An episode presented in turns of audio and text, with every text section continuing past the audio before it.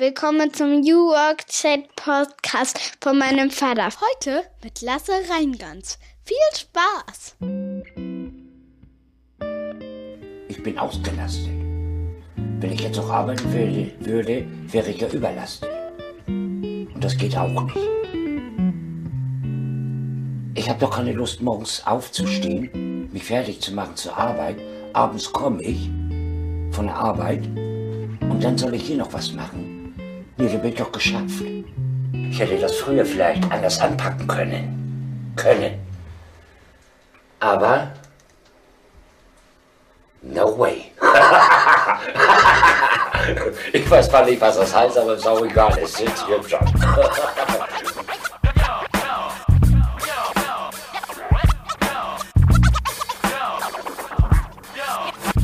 Und damit moin moin aus Rostock City.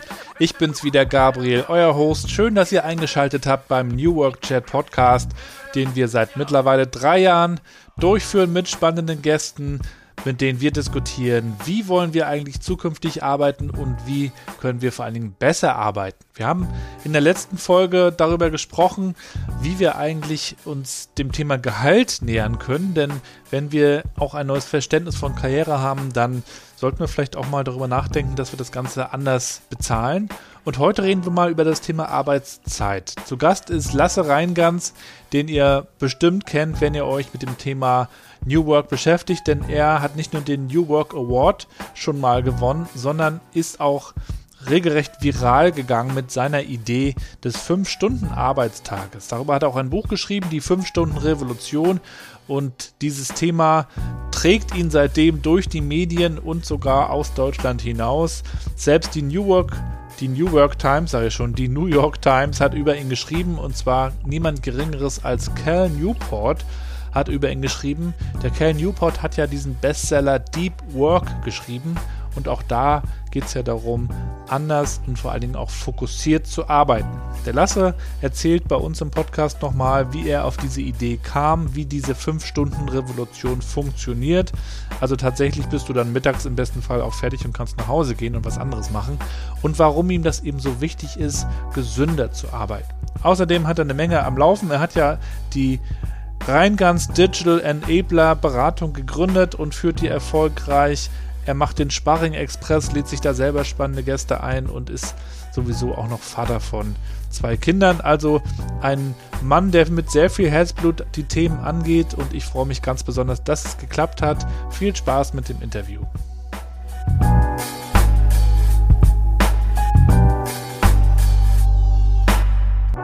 Und an dieser Stelle nochmal schönen Dank an unseren Sponsor Mandarin Medien. Supporte diesen Podcast. Vielen, vielen Dank. Und an dieser Stelle auch nochmal der Hinweis auf die Jobs, denn Mandarin wächst. Als ich dazu gekommen bin, Anfang letzten Jahres, waren es, glaube ich, 80 Mitarbeitende. Mittlerweile sind es schon 100. Wenn ihr dazukommen wollt und diesen Laden weiter nach vorne bringen wollt, nicht nur in Mecklenburg-Vorpommern, sondern deutschlandweit, dann meldet euch doch gerne mal. Schaut mal vorbei bei den Jobs. Gesucht werden aktuell Digitalisierungsexperten, Social Media Manager, Event Manager, Redakteure, Büromanager. Also ganz buntes Angebot, da ist bestimmt auch was dabei für euch und wenn nicht, dann bewerbt euch gerne initiativ. Ihr könnt auch mir eure Unterlagen schicken, ich leite das gerne weiter und wer weiß, vielleicht sind wir dann im nächsten Jahr sogar Kollegen. Würde mich natürlich freuen.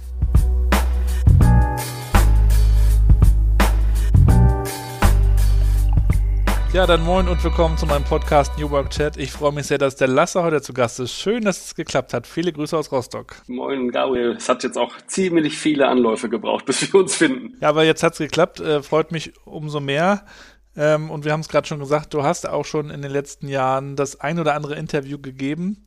Äh, deswegen werde ich versuchen, dir heute noch mal ein, zwei Fragen zu stellen, die du vielleicht noch nicht beantwortet hast. Und da habe ich natürlich auch gleich eine, die hast du bestimmt noch nicht beantwortet, nämlich, wie würdest denn du meiner achtjährigen Tochter Mathilda erklären, was du tust?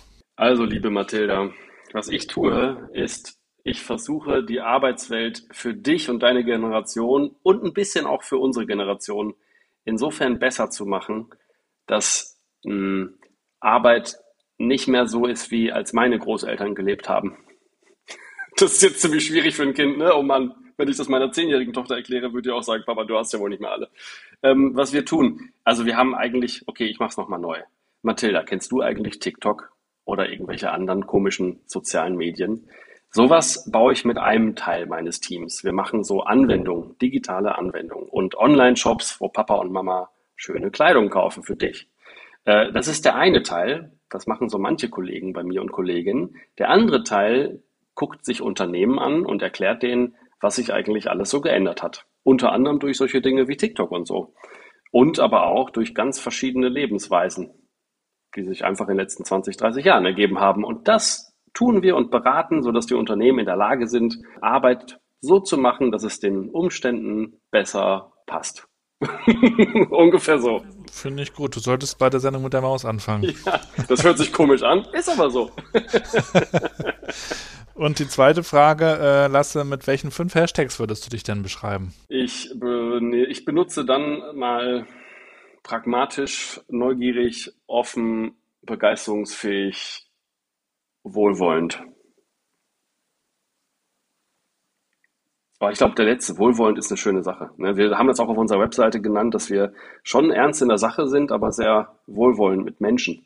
Ne? Weil ich, glaube ich, persönlich die Haltung habe, dass Menschen immer was Gutes im Schilde führen und eigentlich niemand äh, zu dir kommt, um dir eins auszuwischen. Also das passiert sicher, aber das sind Themen, die der jeweilige andere sich, glaube ich, mal in einer therapeutischen Sitzung mal genauer angucken sollte. also ich glaube grundsätzlich das Wohlwollende, das ist was Schönes. Obwohl ich so im, im um Kontakt, wenn ich Menschen treffe, auch ein sehr, glaube ich, begeisterungsfähiger Mensch bin und viele andere sagen würden, ey Lasse, du bist so ein enthusiastisch begeisterungsfähiger Vogel, äh, das steckt an. Ja. Wenn du mal so zurückschaust, du bist ja in, in Bielefeld auch aufgewachsen, ne? Ja. Äh, bist dann aber auch raus in die Welt, hast ein paar andere äh, Seiten noch gesehen, warst dann auch in Australien auf, warst auch ein bisschen surfen. Ähm, wie hatten dich diese frühe Zeit auch geprägt für das, was du heute tust? Ja, ich, also ich glaube sehr stark, obwohl natürlich die Verhaltensmuster, die mich da nach Australien gezogen haben, wahrscheinlich auch schon vorher da waren. Ne? Also ich glaube, so mit Menschen irgendwie am Strand liegen, das fand ich schon auch mit 15 ganz gut.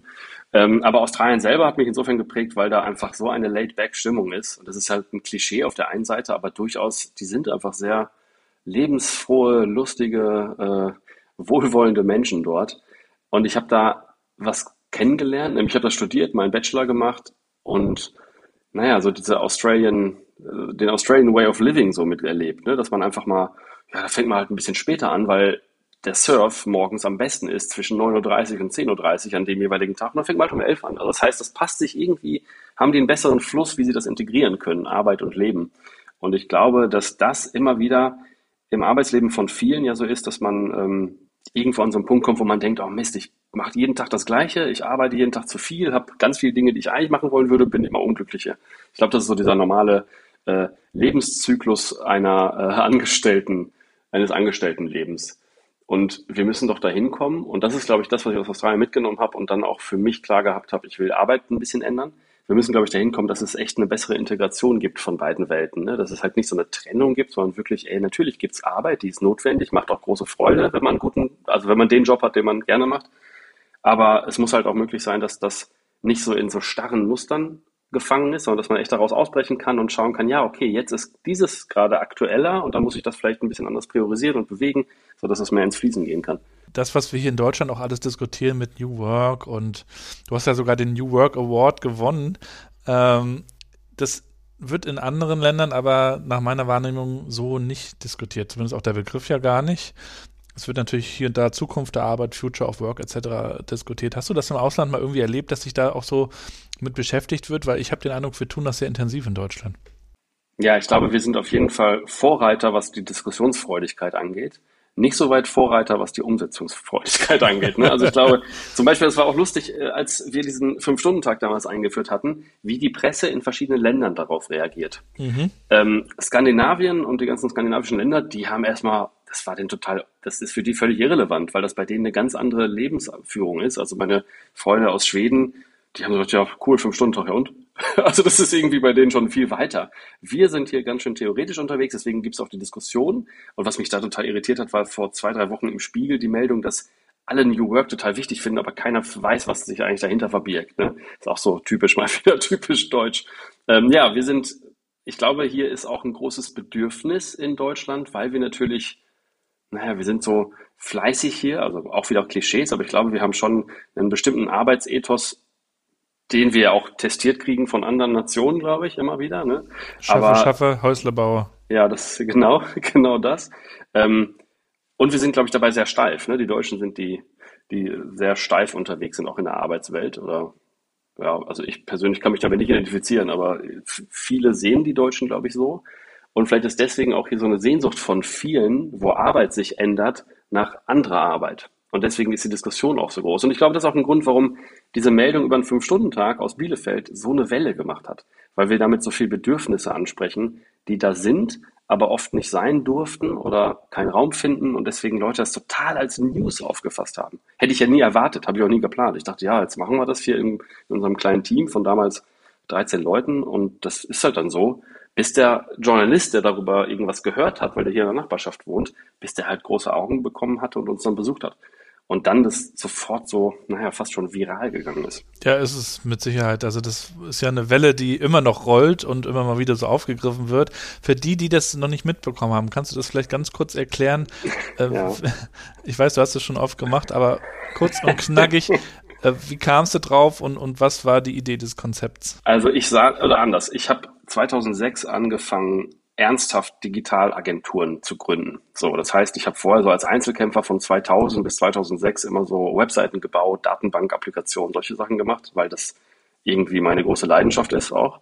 Und habe dann äh, zehn Jahre eine Agentur mit aufgebaut, bis auf 50 Leute ungefähr und bin dann aber ausgestiegen, weil wir einfach mit vier Gesellschaftern immer wieder ja, ach, uns immer wieder gegenseitig, glaube ich, ein bisschen äh, mit unseren anderen oder verschiedenen Weltanschauungen und Wertebildern vielleicht ein bisschen auf die Nerven gegangen sind. Ähm, wir haben uns dann getrennt und ich saß in meinem Garten, hatte meine Anteile verkauft und hatte also einfach mal ein paar Monate Zeit, darüber nachzudenken, was willst du jetzt machen. Ich bin nicht der Typ für ein paar Monate Zeit, bis ich weiß, was ich mache, sondern ich habe irgendwie halt nach einem Tag gewusst, okay, so und so geht's jetzt weiter und dann klingelte mein Handy und dann hatte ich auch irgendwie wieder Geld verdient. Aber ähm, ich habe auf jeden Fall gemerkt, so wie diese zehn Jahre waren, so möchte ich Arbeit nicht mehr erleben, weil ich selber bei mir, naja, bestimmte Glaubenssätze festgestellt habe, dass man halt ganz früh ins Büro muss und ganz spät wieder raus und dass das alles total wichtig ist. Mich aber dabei im Büro ganz auf der Tap-Tap, wie ich dann doch vor Spiegel Online sitze, weil ich gar, gar nicht mehr die Kraft hatte, gerade das nächste große Thema aufzumachen, sondern immer wieder diese Pausen notwendig sind und waren. Und eigentlich ist doch absurd, dass du als Inhaber und Chef der wirklich, naja, dafür verantwortlich ist, dass der Umsatz stimmt, dass die Gehälter fließen und alles, dass du auch diese Pausen dir rausnimmst. Ne? Obwohl, wenn man sich die nicht rausnehmen würde, ja vielleicht mehr Umsatz bei rumkommt. Aber in dem Moment habe ich klar gemerkt, ja, ich brauche jetzt eine Pause, geht halt gar nicht. Und das heißt, rückblickend habe ich gesehen, diese acht bis zwölf Stunden Tage, die sind absurd bescheuert, weil, naja, weil sie nicht funktionieren. Weil jeder, der das macht, immer wieder diese Pausen hat. Und da gibt es ja auch qualitative Studien, die das rausgefunden haben, dass bei so einem 8-Stunden-Tag maximal drei Stunden netto wirklich gearbeitet wird. Und ich saß in meinem Garten und habe gemerkt, okay, wenn ich jetzt nochmal diesen Weg eines Agenturchefs einschlagen sollte, das war wirklich noch nicht ganz klar in dem Moment, weil ich hätte ja auch als Berater einfach mich selbstständig machen können. Wenn ich das täte, dann würde ich anders arbeiten wollen. Und zwar weniger Zeit, nämlich fünf Stunden, äh, mit natürlich gleichem Output. Das ist natürlich das Ziel, weil wir ja Dinge verkaufen und die Kunden natürlich bezahlen dafür und die haben das natürlich verdient. Ähm, aber wir haben halt geguckt, oder ich habe dann geguckt, ich will Arbeit anders machen. Das heißt, ich habe ein Team dann übernommen von zwölf Leuten im Oktober 2017 und habe dann sehr schnell gesagt, hier Freunde, ihr kennt mich noch nicht, aber ich habe die folgende Idee. Wir wollen hier mal versuchen, ob wir, oder ich würde das gerne versuchen, wenn ihr wollt, ähm, ob wir in fünf Stunden Tagen das gleiche Ergebnis schaffen wie in acht Stunden Tagen. Und ihr kriegt das gleiche Gehalt, der Urlaubsanspruch bleibt gleich, wir fangen hier um 8 Uhr an und machen bis 13 Uhr Vollgas und dann habt ihr alle frei und könnt machen, was ihr wollt. Und das war die grundsätzliche Idee. Die kam wie im ersten Meeting, in dem du das vorgestellt hast, an? Ja, die haben natürlich gedacht, ich würde die gerade mal testen wollen, ob die Bock haben auf Arbeiten. Ne? Die wollten, also da gab es erstmal große Augen, so, ey, meinst du das jetzt ernst? Spinnst du? Und manche sagten, ey, ich habe so viel zu tun, ich kann das überhaupt nicht mehr reduzieren, weil ich hier Vollgas mit meinen Headphones sitze und den ganzen Tag schufte. Ähm, in Klammern habe ich auch gesehen bei dem, aber hatte nur den Grund, dass der wirklich überlastet war. Also hätte ich, hätten wir den Fünf-Stunden-Tag nicht eingeführt und er hätte so weitergearbeitet, dann wäre er halt ein paar Wochen später wahrscheinlich aus der Kurve geflogen. Und das ist irgendwie eine Sache, das höre ich manchmal als Kritik. Ja, okay, Fünf-Stunden-Tage, da muss man Leute einstellen. Nein, man hätte die Leute schon vorher einstellen müssen, aber im Fünf-Stunden-Tag kannst du nicht mehr diese Wahrheit ausblenden. Das heißt, alles, was schon eine kleine Krise vielleicht ist, aber zu ertragen ist, weil du halt Zeit hast, da irgendwie naja, weil es irgendwie dann doch funktioniert. Im Fünf-Stunden-Tag geht das nicht mehr. So, und das ist so, ähm, nochmal zu mir, wenn ich da sitze als Chef und Spiegel Online lese mittags, weil ich nicht mehr kann, wenn ich mir vorstelle, ich muss jeden Tag wirklich diese acht bis zehn Stunden so hart rocken wie dieser besagte Kollege, ja, der ist einfach sehr, äh, der war schon auf einer, auf einem hohen Takt. Und dafür haben wir dann wirklich auch den Bereich vergrößert und neue Leute und Kollegen eingestellt. Aber die, die zweite Reaktion in dem Meeting war dann irgendwann, okay, da meint es wirklich ernst. Und dann haben wir geguckt, okay, wie kann man das überhaupt schaffen? Ne? Also das war dann so, jetzt kommen wir mal ins Doing und gucken, was muss passieren, um drei Stunden wegzuschmeißen und an welchen Stellen, also was bedarf es dafür? Ein Freund von mir hatte gerade einen Burnout kürzlich hm. und ähm, das liegt ja an vielen Faktoren und ich bin da jetzt auch nicht der, der Analyst äh, an der Stelle, aber er hat auf jeden Fall sehr, sehr viel gearbeitet und dann kommt diese Erreichbarkeit im Homeoffice, du kannst nicht abschalten und all das kam dann irgendwie auch zusammen. Du sagst ja auch, mit fünf Stunden ist es auch ein gesünderes Leben, gesünderes Arbeiten. Ähm, aber wie, wie sind dann diese fünf Stunden wirklich aufgestellt? Das heißt, man blendet dann quasi aber auch nicht nur die Störfaktoren aus, also macht die Meetings kurz etc., sondern alles, was im entferntesten auch nur mit Privatem zu tun hat, fliegt quasi raus. Social ja. Media ja, ist ja auch so ein bekannter Zeitklau. Ja, ist schrecklich. Also jetzt erstmal zum Burnout. Ich glaube auch, dass nur Arbeit, also ich arbeite total gerne und ich kenne die Tage und es kennen viele, ich kann auch mal zwölf Stunden, ich kann auch mal 20 Stunden arbeiten am Stück. Wenn ich ein geiles Projekt habe, was fertig werden muss, und ich ziehe da so Energie raus, dann ist das nicht so schlimm. Aber das darf halt kein Dauerzustand sein, weil du dann komplett dein, die Balance von allen anderen Facetten des Lebens halt nicht mehr erreichen kannst. Und ich glaube, ein Burnout kommt dann, wenn genau diese vielen Bälle, die man in der Luft hat, einfach alle zusammen nicht mehr in der Luft bleiben können und alles runterfällt. Ne, dass du nicht mehr in der Arbeit kannst, du bist gelähmt, kannst nicht mehr weiterarbeiten, du bist privat total gelähmt, du kannst nichts mehr machen, du kannst keine Freude mehr empfinden und so weiter und so fort. Das heißt, die vielen Facetten, und jetzt kommen wir halt zur, zur aktuellen Zeit, in der wir leben. Wir sind ständig, was du gerade sagtest, wir sind ständig erreichbar, wir können ständig alles haben. Konsum ist nicht mehr an irgendwas gebunden wie Öffnungszeiten. 18.30 früher Öffnungszeiten, Ladenschluss, gibt's halt nicht mehr. Wir können jetzt was bestellen. Ich war kürzlich in Hamburg, habe bei, bei Flink oder Flinkstar, wie sie heißen, ich weiß es nicht genau, habe irgendwas bestellt, zehn Minuten später war es da. Das sind doch so, wir leben in einer absolut absurden Hochgeschwindigkeitszeit und das färbt ab auf die eigene gefühlte äh, Erwartungshaltung, die wir befriedigen müssen. Ne? Das heißt, wenn jemand dir auf den 35 Social Media Kanälen was schreibt, irgendwie fühlst du dich schlecht, wenn du nicht innerhalb von fünf Minuten geantwortet hast. Also ich habe das mittlerweile nicht mehr, aber ich sehe das halt überall. Das ist, muss alles sofort passieren. Und genau, du hattest recht, in den fünf Stunden ist Privatleben nicht angesagt. Und ist aber auch nicht schlimm, weil du hast jeden Tag Zeit, deinen doofen Keller aufzuräumen, dein Auto mit Winterreifen zu versorgen oder Sommerreifen oder deine Kinder zum Arzt zu bringen, dich selber mal zum Arzt zu bewegen, mal wirklich Zeit und Muße da reinstecken, was kochst du heute, also wirklich mehr achtsame Lebenszeit zu gewinnen. Das heißt, die fünf Stunden, wo du arbeiten musst, ist für jeden okay gewesen und ist es noch immer, dass du dann auch mal dein Handy einfach mal nicht in der Hand hast. Fünf Stunden nicht auf Instagram ist okay. Fünf Stunden nicht auf Facebook ist okay. Ne? Und so weiter und so fort. Also das ist wirklich, ähm, und jetzt hast du auch eben Ablenkungs, also bei Instagram diese Ablenkungsplattform, ne? Das ist echt so. Podcast kommen auch noch dazu. Podcast, ja, Podcast höre ich ja gerne beim Kochen oder beim Spülen. Das ist, ich auch. großartig. Aber ähm, es ist wirklich interessant, wenn man sich da auch mal die Studienlage so anguckt. Diese ständigen Unterbrechungen, und das ist halt gerade so, diese Erfindung von Notifications. Ne? Du hast, kriegst eine E-Mail, das macht Ping, du hast WhatsApp auf dem Rechner, das macht Ping, du hast Slack, Teams, Zoom, also keine Ahnung, irgendwas, was dich die ganze Zeit mit irgendwas voll quatscht. Und jede dieser Unterbrechungen kostet dich Fokus. Und du musst natürlich in diesen Zeiten, wo wir kognitiv belastende und schwierige, komplexe Aufgaben bewältigen müssen, weil wir halt nicht mehr so repetitiv arbeiten wie früher, brauchst du diesen Fokus. Du brauchst den Energielevel im Kopf, damit du die Aufgaben gut lösen kannst. Und diese Aufgaben sind ja nicht immer die gleichen. Es sind wirklich immer neue Dinge. Du musst immer neu anfangen und manchmal eine lange Kette von Gedanken hintereinander kriegen. Jede Ablenkung nennt sich in Deutsch, glaube ich, dieser Kreissägen-Effekt oder so, dass du einmal so abgelenkt bist. Das dauert im Schnitt 15 Minuten, bis du wieder da bist, wo du vorher warst. Und wenn du jetzt überlegst, wie oft kriegst du eine Notification von deinem Handy? Nicht nur viermal in der Stunde, du kriegst die wahrscheinlich alle zwei Minuten. Wenn du sie nicht komplett deaktivierst, was du machen solltest übrigens. Ähm, auf jeden Fall, dann kommt noch der Kollege, die Kollegin rein, dann klingelt das Telefon, tausend Ablenkungen überall. Und wenn man die alleine wegschmeißt, dann hast du, glaube ich, vom Energielevel und Fokuslevel so viel Zeit schon gewonnen. Das ist der eine Aspekt. Und wenn ich jetzt diesen Monolog, den ich gerade halte, weiterführe, ganz plötzlich kommst du halt auch dazu, dass du, wenn du über Prozesse nachdenkst, dann bist du dann ganz schnell bei Meeting, Meetingkultur, die halt Müll ist in ganz vielen Situationen, jeder weiß es, nur keiner sagt es wirklich. Ne? Man trifft sich für eine Stunde, fängt an zu labern, Smalltalk über Arminia Bielefeld, die in der ersten Liga spielen oder halt in der zweiten oder mal in der dritten. Ähm, dann kommst du von Höchstchen auf Stöckchen, redest über jeden Quatsch und irgendwann fällt einem auf, ey, wir treffen uns doch hier eigentlich für dies und jenes und warum sitzt ihr eigentlich hier und spielt Solitär, ihr acht Leute? Also das ist immer so, jeder schmeißt gerne ein Meeting zusammen, weil es so wichtig ist, über Dinge zu sprechen. Aber vor lauter Meetings kommt keiner mehr wirklich zum Arbeiten, weil auch die Meetings nicht vorbereitet sind und so weiter und so fort. Und das gleiche bei E-Mails. Ne? Zehn Leute sitzen CC, da geht so viel Zeit überall flöten, nur wenn die Prozesse schlecht sind. Und dann kommen wir noch zur Technologie. Dann arbeiten Menschen mit Fax, dann arbeiten Leute mit Rechnern aus den 90ern, dann arbeiten Leute mit irgendwelchen, mit, mit Telefonen, die sie mit beiden Händen in der Hand halten müssen, gefühlt. Ne? Also das sind also Sachen, allein was Technologie und Regeln von Prozessen äh, angeht, haben viele Firmen noch nicht erkannt, dass da eine offene Kultur notwendig ist, um darüber zu sprechen, um diese Missstände anzuprangern und einfach mal wirklich zu verändern. Und das ist so der, so die Bottomline, die man braucht und die wir dann erstmal in diesem ersten Meeting festgestellt haben und diskutiert und dann auch als Team entschieden haben, wie wollen wir anders arbeiten.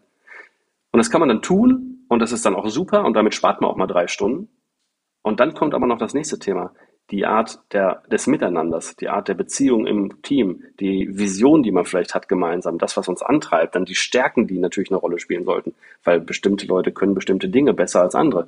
Und dann bist du dann bei der Kür eigentlich, ne, dass du plötzlich über Kulturfragen sprichst, über Stärkenprofiling, über wie reden wir miteinander, über Achtsamkeit und wie können wir Einzelne fördern in ihren Kompetenzen und auch vielleicht in ihren Glaubenssätzen, die behandelt werden müssen und so weiter und so fort. Boah, jetzt habe ich aber viel, jetzt habe ich ein bisschen euch vorgequatscht. Ja, du sprichst ja auch das Thema Deep Work an, was mhm. der Cal Newport in seinem Buch beschrieben hat, der ja auch über dich diesen Artikel geschrieben hat in der New York Times. Wahnsinn. Es ist toll, dass du das ansprichst und ich damit nicht so als Prahlehans um die Ecke komme, aber ich bin eines Morgens, ich habe ein, ich hab einen Google Alert auf meinem Namen, damit ich gucke, was so passiert. Und ich bin eines Morgens aufgewacht, gehe so ins Bad und gucke dabei so auf, auf, mein, äh, auf meine Mails und dann sehe ich, dass die New York Times tatsächlich diesen Artikel geschrieben hat und dann sehe ich, dass es Cal Newport war und ich dachte so, heilige Mutter Gottes, jetzt schreibt Cal Newport über mich. Und dann habe ich Cal Newport eine E-Mail geschrieben und seitdem stehen wir tatsächlich in losem Kontakt. Und der hat mir auch in seinem neuen Buch tatsächlich integriert. Das fand ich auch, da fühlte, das fühlte sich schon ein bisschen too big an, muss ich ehrlich sagen.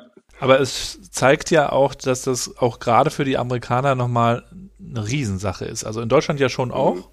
Äh, Skandinavien vielleicht ein bisschen weniger, aber in Amerika ist ja doch sehr Performance. Ähm, was hat er dir da zurückgespiegelt? Also ich habe den so ein bisschen meine Gedanken, äh, also ich habe mir erstmal, ich habe ihm, ihm geschrieben, dass mich das total ähm, flattert, ne? also ich, dass ich da so, ja, dass ich das selber echt krass finde, dass er über mich schreibt und dass ich mich dafür bedanke, auch für seine Gedanken, die er da geäußert hat in der New York Times. Er sagt nämlich, dass ich nicht der Verrückte bin, sondern die Unternehmen verrückt sind, die sowas nicht testen, weil die Zeiten so anders sind. Den Artikel kann auch jeder, wenn er New York Times Wasser Rheinland sucht, dann findet man den auch. Der ist auch, glaube ich, frei lesbar. Ja, tun wir die Show. Ähm, ja, okay. Aber auf jeden Fall habe ich ihm das geschrieben und dann hat er zurückgeschrieben, dass er es total geil findet und meinen Mut irgendwie cool findet. Und dann kamen wir so ins, ins Gespräch und ich habe ihm so ein paar Gedanken, wie ich das so sehe, wie Unternehmen eigentlich arbeiten müssen und funktionieren müssen, um in dieser neuen Zeit nämlich das zu fördern, was wir brauchen, nämlich die Köpfe von Menschen und die Emotionen von Menschen und auch die Diversität und Vielfalt von Menschen, um diese komplexen Lebens- und Arbeitssituationen überhaupt, naja, zu bewältigen, dass man eben Perspektivenvielfalt hat in Unternehmen und wie man das fördern kann. Mhm. Und dass es halt eine Riesendisruption ist und darüber reden wir halt und ich habe so ein, irgendwann mal so ein kleines Modell, was wir mittlerweile unser Betriebssystem nennen, ausgedacht, wie so die, also das visualisiert eigentlich nur wie die Einzelnen im Unternehmen positioniert sind, wie die Teams und wie das Unternehmen selber und welche Methoden und Aufmerksamkeit und ja, also welche Methoden und Aspekte da berücksichtigt werden müssen, um zukunftsfähig Unternehmen zu sein, so eigentlich. Und das habe ich ihm geschickt und das fand er voll spannend. Und dann haben wir über unsere Regeln so gesprochen, ne, E-Mails zum Beispiel, dass wir das, haben wir für uns klar gemacht, wir checken morgens mal die Mails und dann eben, eben vorm Feierabend. Weil alles, was dazwischen funktioniert, also alles, was dazwischen reinkommt, ist total unnötig für den aktuellen Tag, den du selber ja strukturieren und planen musst. Mhm. Und dann haben wir äh, darüber gesprochen, dass wir zum Beispiel auch so Meetingkultur, was im Unternehmen immer Zeit kostet, sind diese spontanen, ey Gabriel, kannst du mal eben, kannst du mal eben dies und das? Jeder kann immer kurz mal eben was, aber das kostet so viel Zeit und Energie und zerstört deinen Tagesplan. Richtig. Und unsere Regel war halt, ey, Termine nur für den nächsten Tag. Ist irgendwie eine simple Regel, aber wenn du heute einen Termin reinkriegst für morgen, dann, also den kriegst du ja erst, wenn du deine E-Mails öffnest und dann siehst du die vor deinem Feierabend und sagst du, okay, mache ich das, kann ich das machen? Weiß ich nicht, kannst du auch absagen. Aber das macht auch so viel Stress aus dem Arbeitstag, weil fünf Stunden so konzentriert, kompensiertes, kondensiertes Arbeiten, das ist natürlich ein bisschen Stress.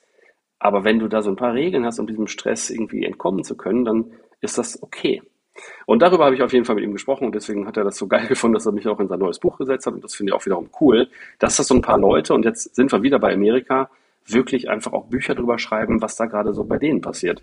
Mhm. Weil Amerika natürlich mit der Hire and Fire Kultur anders ist als wir in Deutschland, mhm. aber zusätzlich die gerade massiv Probleme kriegen mit dem Fachkräftemangel, der auch hier passiert.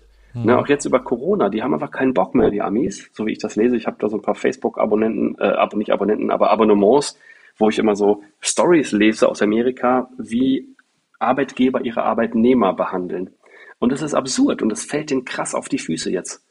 Und das finde ich cool. Also, weil das ist doch ein unmenschliches Verhalten, was da teilweise gelebt wird von Arbeitgebern. Mhm. Und das ist einfach Misshandlung und Folter auf einer anderen subtilen Art und Weise.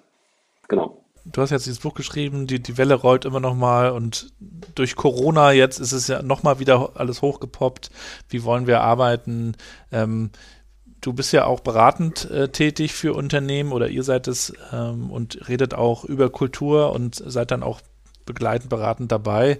Da geht es ja für mich auch ganz stark um das Thema Zusammenhalt, also wie, oder Wir-Gefühl, mhm. wie auch immer, was natürlich auch viel mit diesem äh, Kaffee, Klatsch, Socializing zu tun hat, der vielleicht in so einer fünf Stunden äh, Struktur vielleicht so nicht stattfindet. Der passiert mhm. ja, glaube ich, in eurem Konzept dann eher danach ja. man sich dann auch vielleicht freiwillig trifft oder noch ein bisschen länger bleibt.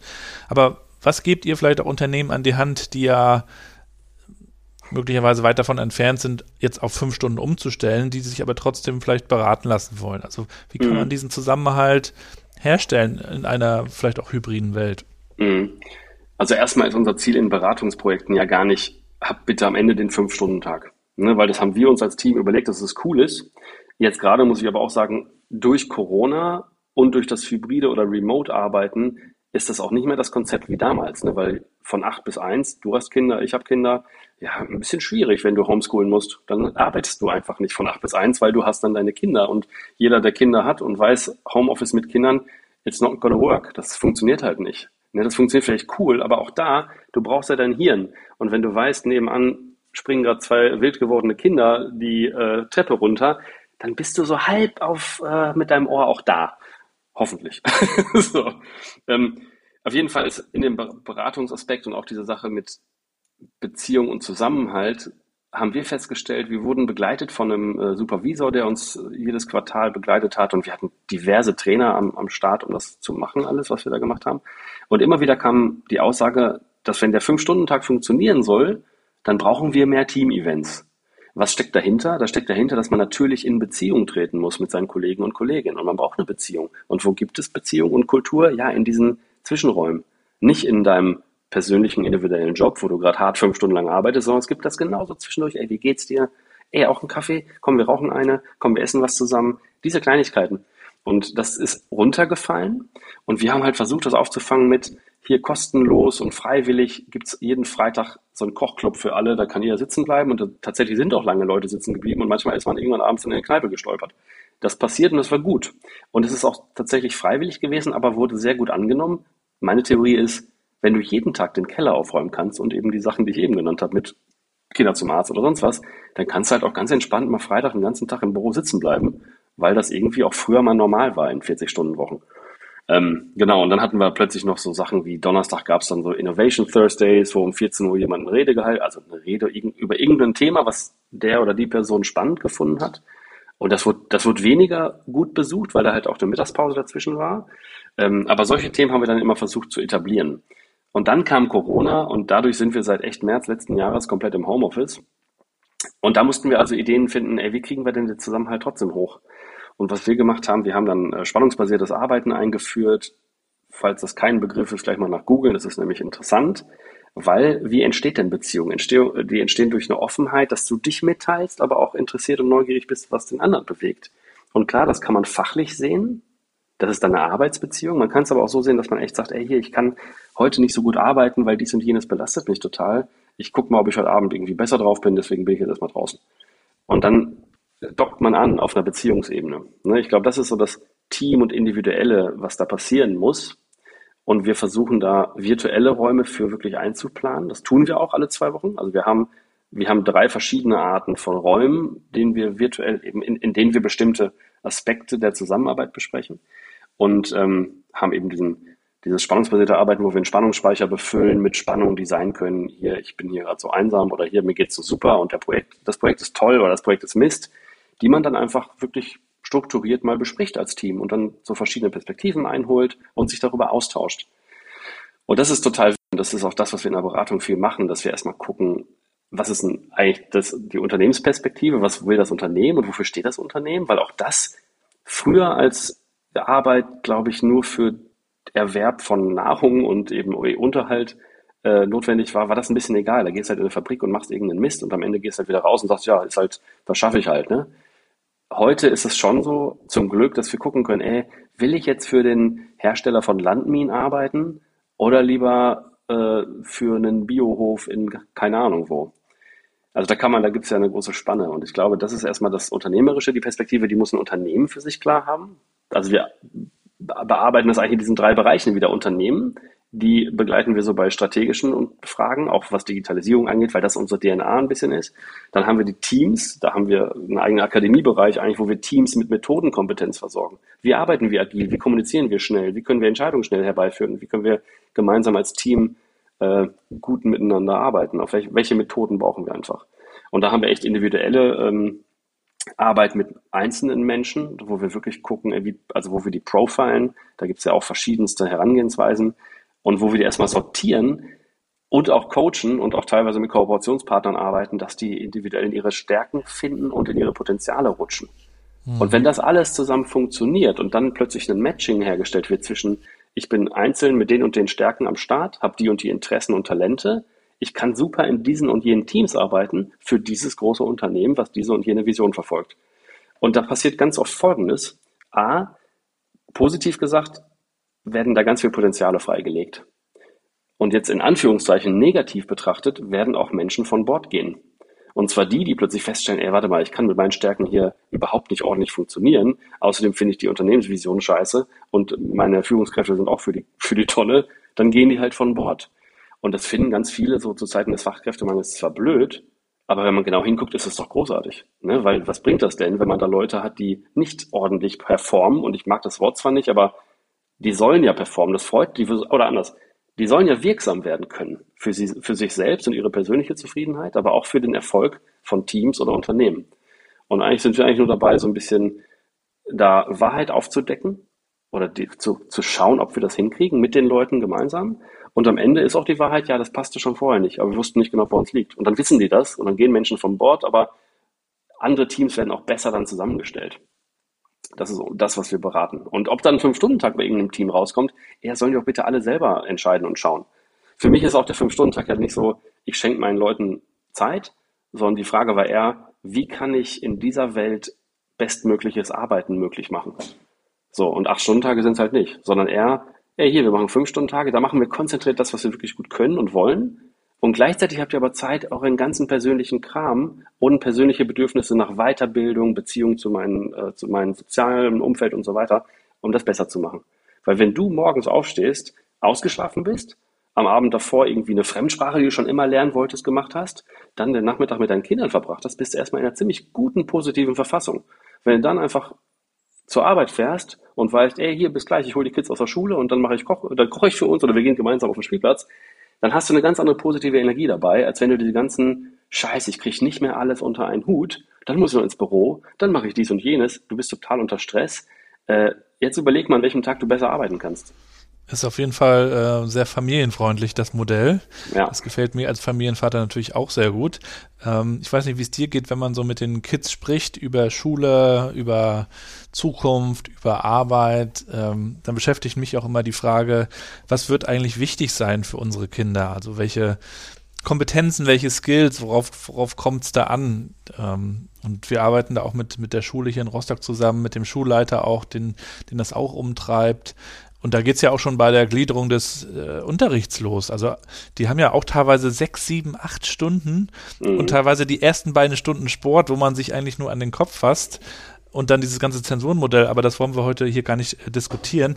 Mich würde nur mal interessieren, was, was glaubst du denn, was ist für unsere Kinder wichtig, um sich auf eine zukünftige Arbeitswelt gut vorzubereiten? Oder wie können wir sie auch darauf vorbereiten? Ja, ich glaube, also meine, meine Frau ist tatsächlich Lehrerin eigentlich und arbeitet aber in der Uni in der Lehrerbildung und mit der rede ich natürlich auch darüber. So und dieses Schulsystem, was wir haben, das ist das ist ja bescheuert. Ne? Also was wir da versuchen oder was die Schule versucht immer noch, obwohl wir das seit den 70ern schon besser wissen, ist, äh, angepasste, folgsame Bürger herauszubringen, die das machen, was man denen bitte sagt. Und wir hatten eine unserer Töchter, ich habe zwei Töchter, hatten wir auf einer Regelgrundschule und die andere auf einer Montessori-Schule. Und das ist schon echt erstaunlich, wie anders die auch im Schulsystem jetzt unterwegs sind, die beiden. Also das hatten wir bei der größeren nicht, weil die Schule gab es noch nicht damals, die Montessori-Schule. Und ich finde es wirklich verrückt, wenn man sich damit mal beschäftigt, was die Schule eigentlich können oder eigentlich produzieren sollte. Und das, was die im Regelstudien, äh, in, in Regelschulen eigentlich produziert, ist ein eklatanter A, Unterschied. Und B, ist es auch nicht das, was wir brauchen. Ne? Wir brauchen nämlich nicht, ja, ich kann Mathe auswendig lernen oder ich kann Zitate auswendig lernen.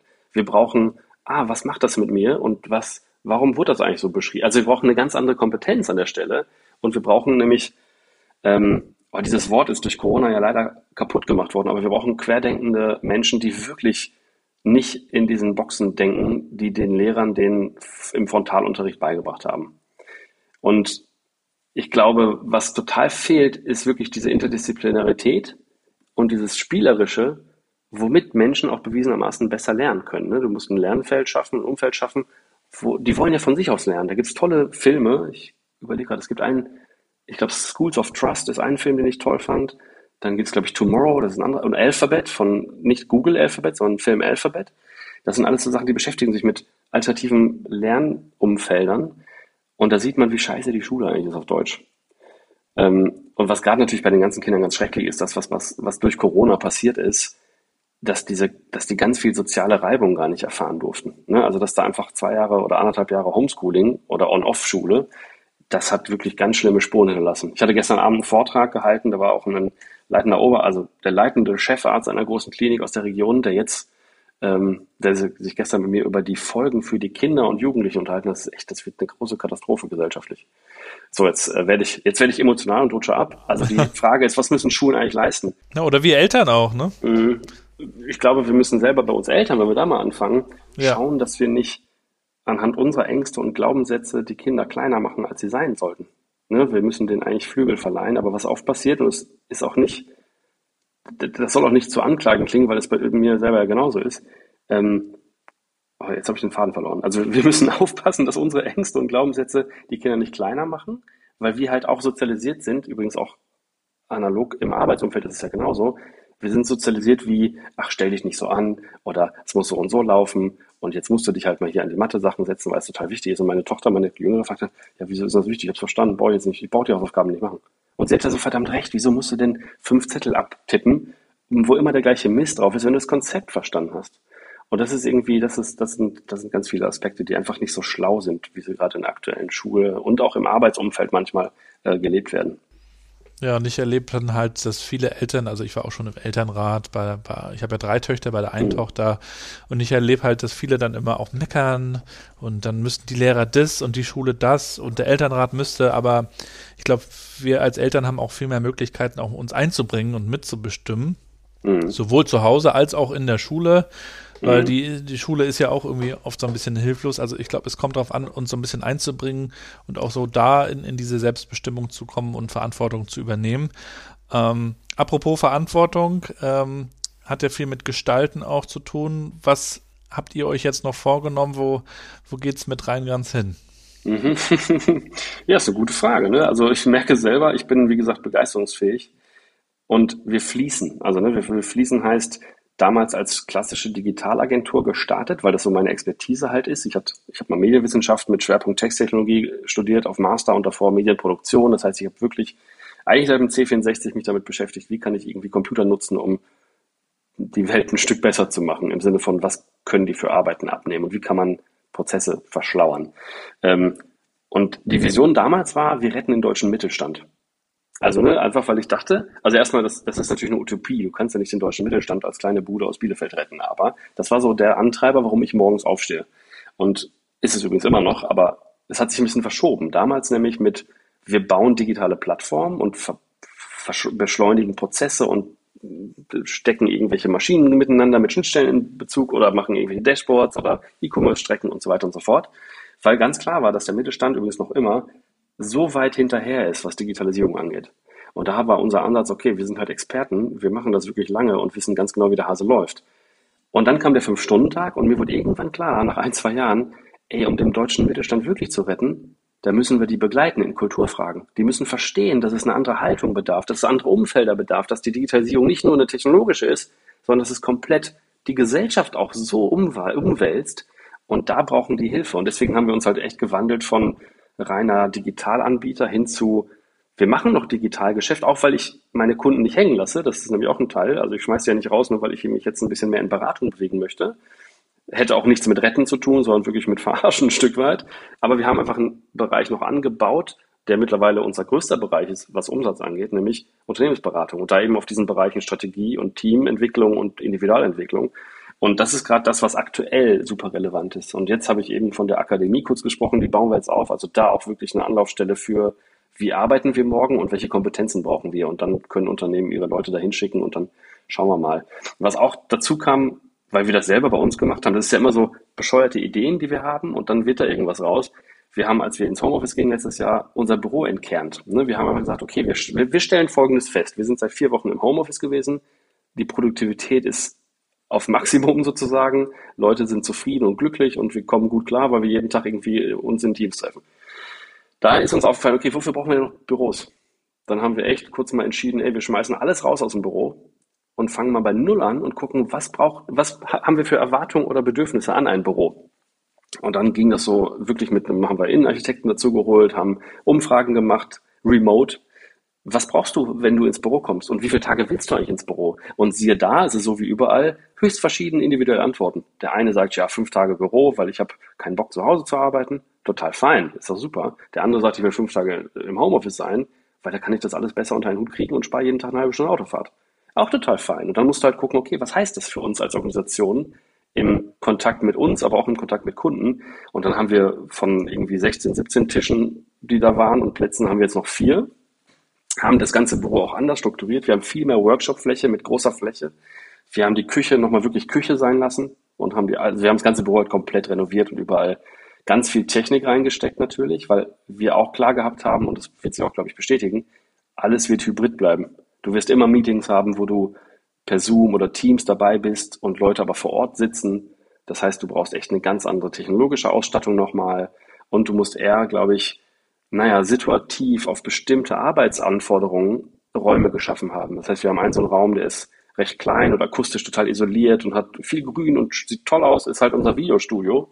Dann haben wir einfach so Sitzecken, wo du einfach nur ein bisschen abhängen kannst auf dem Sofa. Dann haben wir echt höhenverstellbare Schreibtische. Ich meine, das ist jetzt nichts Besonderes, aber verglichen zu vorher bei uns dann schon, äh, wo einfach halt alles steht, was du brauchst, wenn du arbeitest, aber du gehst halt irgendwo mit deinem Laptop hin, wir haben alle halt natürlich frische Hardware und stellst irgendwo hin oder arbeitest, wenn du konzentriert arbeiten musst. All solche Sachen. Also wir haben da einfach nochmal das Bürothema aufgemacht, das wurde dann auch wieder von der Presse wieder aufgenommen, weil ich irgendwie auch da vermeintlich natürlich der Erste war, der sich das so denkt. Oder der das so rausposaunt. Ich habe halt ein Foto von mir auf LinkedIn gepostet, da sitze ich im leeren Büro im Schneidersitz und frage so, ey, wer braucht eigentlich noch Büros? Und lustigerweise war ich jetzt Keynote-Speaker bei Design Offices, die natürlich die Frage auch haben. Du bist ja auch ein guter Storyteller. Du musst natürlich das auch ein bisschen inszenieren, ne? Ja, irgendwie war ich immer schon der Klassenclown. Diese Debatte muss ja auch angestoßen werden, irgendwie erst. Ne? Ja. Und das finde ich übrigens am allercoolsten. Ich muss mich überhaupt nicht mehr in der, also ich muss, ich musste mich noch nie in der Zeitung sehen, aber muss es auch wirklich nicht mehr, weil ich kann mich selber nicht mehr reden hören. Aber finde es total gut, dass ich genau diese Kompetenz nämlich habe, Stories zu erzählen, weil genau Geschichten halt erzählt werden müssen, damit Leute darauf aufmerksam werden. Und dieses Thema Fünf-Stunden-Tag oder Arbeit neu denken, was da drunter steht und auch mein Buch oder auch das Thema mit, wie ist Arbeit überhaupt noch an einen Ort gebunden, mhm. da muss es halt einen Verrückten geben, der es mal rausposaunt. Und das finde ich ganz super, dass ich das dann bin, obwohl es mir da gar nicht um mich geht, sondern immer um die Sache. Mir geht es um die Sache, ey, wir müssen die Arbeitswelt besser machen. Das ist auch, da hab, ich bin ja nur der Botschafter von so einer Idee. Aber die Idee ist so wichtig für alle Beteiligten. Da gewinnen nämlich alle. Die Unternehmen gewinnen, die Kunden gewinnen und die Mitarbeitenden gewinnen. Das heißt, das muss raus. Und ich freue mich da total drüber, dass ich da zufällig diese Aufgabe vom Universum bekommen habe, das zu erzählen. Und ähm, ja, um da, deine Frage noch zu, zu abzuschließen, was kommt bei uns als nächstes? Ja, keine Ahnung, es wird sich zeigen. Ne? Wir sind offen für das, was in unseren Augen Sinn macht. Also wenn irgendwie jetzt kommt, man muss doch ins Büro, dann überlegen wir, warum muss man das? Keine Ahnung, also ich kann es dir nicht sagen. Es gibt tausend Dinge und wir sind echt umtriebig. Ich habe so einen Videopodcast gestartet, vielleicht kennst du den? Sparring Express, klar. Ja, klar, natürlich.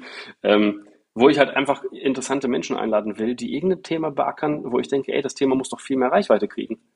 Ne, sei es Verkehrswende, Mobilitätswandel oder Klimawandel natürlich auch. Da sind auch tolle Leute auf der Gästeliste, die sich da schon bereit erklärt haben ähm, die leider alle irgendwelche Spiegelbestseller geschrieben haben, so dass man die zeitlich gar nicht mehr greifen kann. Aber ich hoffe, das wird alles nochmal was. Ja, genau. wir tun das auf jeden Fall in die Shownotes und werden dir auf mhm. jeden Fall folgen und äh, danken dir auf jeden Fall, also im, im, Namen der Hörer und Hörerinnen, dass du das heute auch nochmal so geteilt hast, sowohl das, was du schon oft äh, erzählt hast, aber auch diese Mission einfach und äh, die teile ich ja auch. Ich glaube, wir haben einfach große Möglichkeiten jetzt auch äh, zu gestalten und auch Umwälzungen zu begleiten oder auch manchmal so ein bisschen anzustoßen oder auch durch mhm. eine Provokation mal überhaupt in Frage zu stellen. Und ähm, dafür äh, danke ich dir und wünsche dir natürlich weiterhin auch viel Erfolg äh, bei deinen Projekten und natürlich auch viel Gesundheit, Lasse. Danke, Digga. Aber wie schön, dass es endlich mal geklappt hat. Hat mir großen Spaß gemacht.